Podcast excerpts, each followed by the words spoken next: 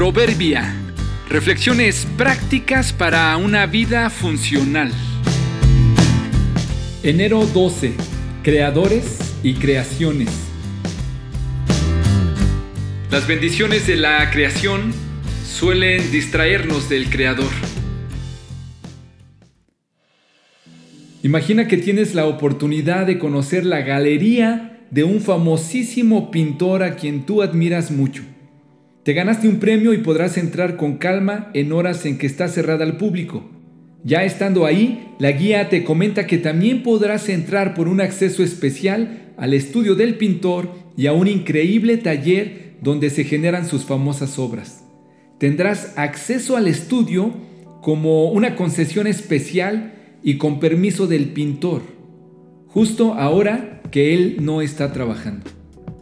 Cuando llegas a la galería, te dicen que por alguna extraña razón el pintor está en su estudio y sabe que tú andarás por ahí y le dijo a la guía que te preguntaran si querías merodear en la galería el tiempo que tú quieras o pasar a su estudio y saludarlo en persona.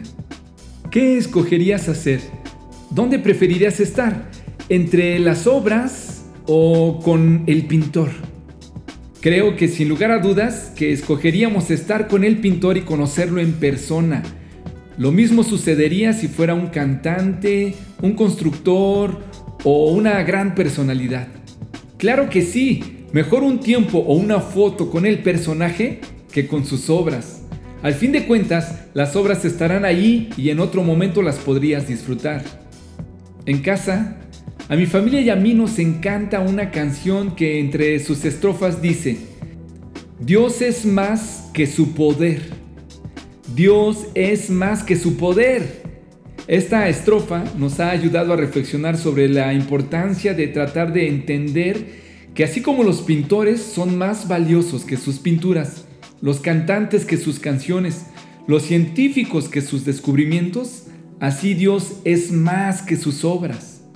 Pero en la vida real la mayoría prefiere sus bendiciones y sus milagros que su presencia misma. Si no, revisa tus oraciones y tus rezos. Notarás que la mayor parte del tiempo son repetitivos y llenos de peticiones. El autor de la vida, el Señor de las maravillas, el que creó y sostiene el universo, está hoy en su taller. Sigue trabajando y pendiente de su creación. ¿Tomarás un tiempo con Él para disfrutar su presencia y ponerte a cuentas? ¿O te conformarás con admirar sus obras y vendrás con tu lista de peticiones? Acércate con confianza en humilde oración. La puerta del estudio está abierta y te ofreció una invitación. Porque desde la creación del mundo las cualidades invisibles de Dios, es decir, su eterno poder y su naturaleza divina, se perciben claramente a través de lo que Él creó de modo que nadie tiene excusa. Romanos 1:20